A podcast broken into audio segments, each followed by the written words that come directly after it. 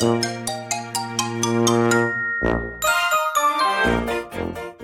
はようございます。たかしです。本日は1月13日金曜日、仕事始めに読んでおきたい厳選ニュースをブルームバーグからお届けします。一つ目のニュースです。一貫した傾向。12月の CPI は市場予想通りに前月比0.1%下げ、2年半ぶりの低下となった。前年同月比では6.5%上昇と2021年10月以降で最も低い伸び。コア CPI も市場予想と一致し、前月比0.3%上昇、前年同月比では5.7%上昇と21年12月以来の低い伸びとなった。インフレ鈍化のより一貫した兆候が示され、1月31日から2月1日の FOMC 会合で利上げ幅が0.25ポイントに縮小される可能性が出てきたと市場は受け止めた。次のニュースです。0.25ポイント。米フィラデルフィア連銀のハーカー総裁は、この先は0.25ポイントの幅で政策金利を引き上げていくべきだと述べた。異例の積極引き締めが終点に近づいていることを示唆する発言となった。現時点では5%をかなり大きく上回る水準に到達させる必要はないと考える。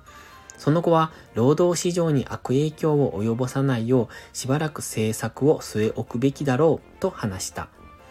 一方、セントルイス連銀のブラード総裁は物価上昇圧力の抑制を確実にするために政策金利を5%超へと速やかに引き上げるべきとの見解を示した。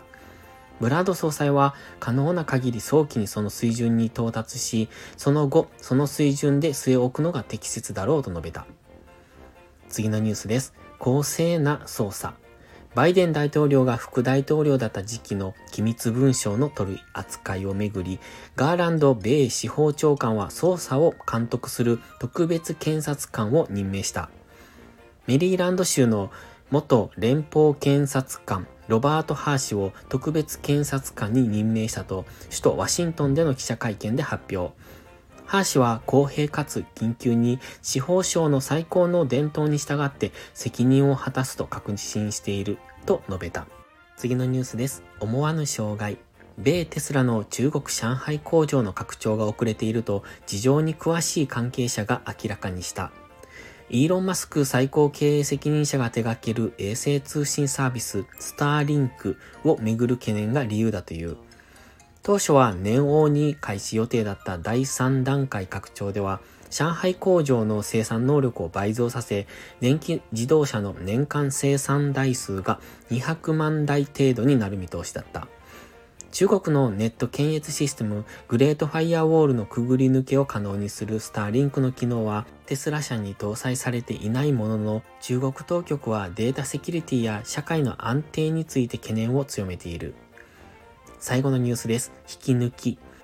JP モルガンセキュリティーズは裁判所に対し、元従業員が新たな雇用主であるモルガン・スタンレー・スミス・バーニーへと顧客を誘導するのを止めさせるよう求めた。JP モルガンは同社に18年余り在籍し、昨年12月に退社したジョセフ・ A・ マイケル氏がすでに約32人の顧客を引き抜いたとしている。合計で2800万ドル約36億6000万円の資産を持つこれらの顧客は、モルガン・スタンレーに口座を移し始めているという。JP モルガンがミシガン州アナーバーの連邦裁判所に提出した書状で主張した。今朝のニュース5本は以上です。本日も元気よくいってらっしゃい。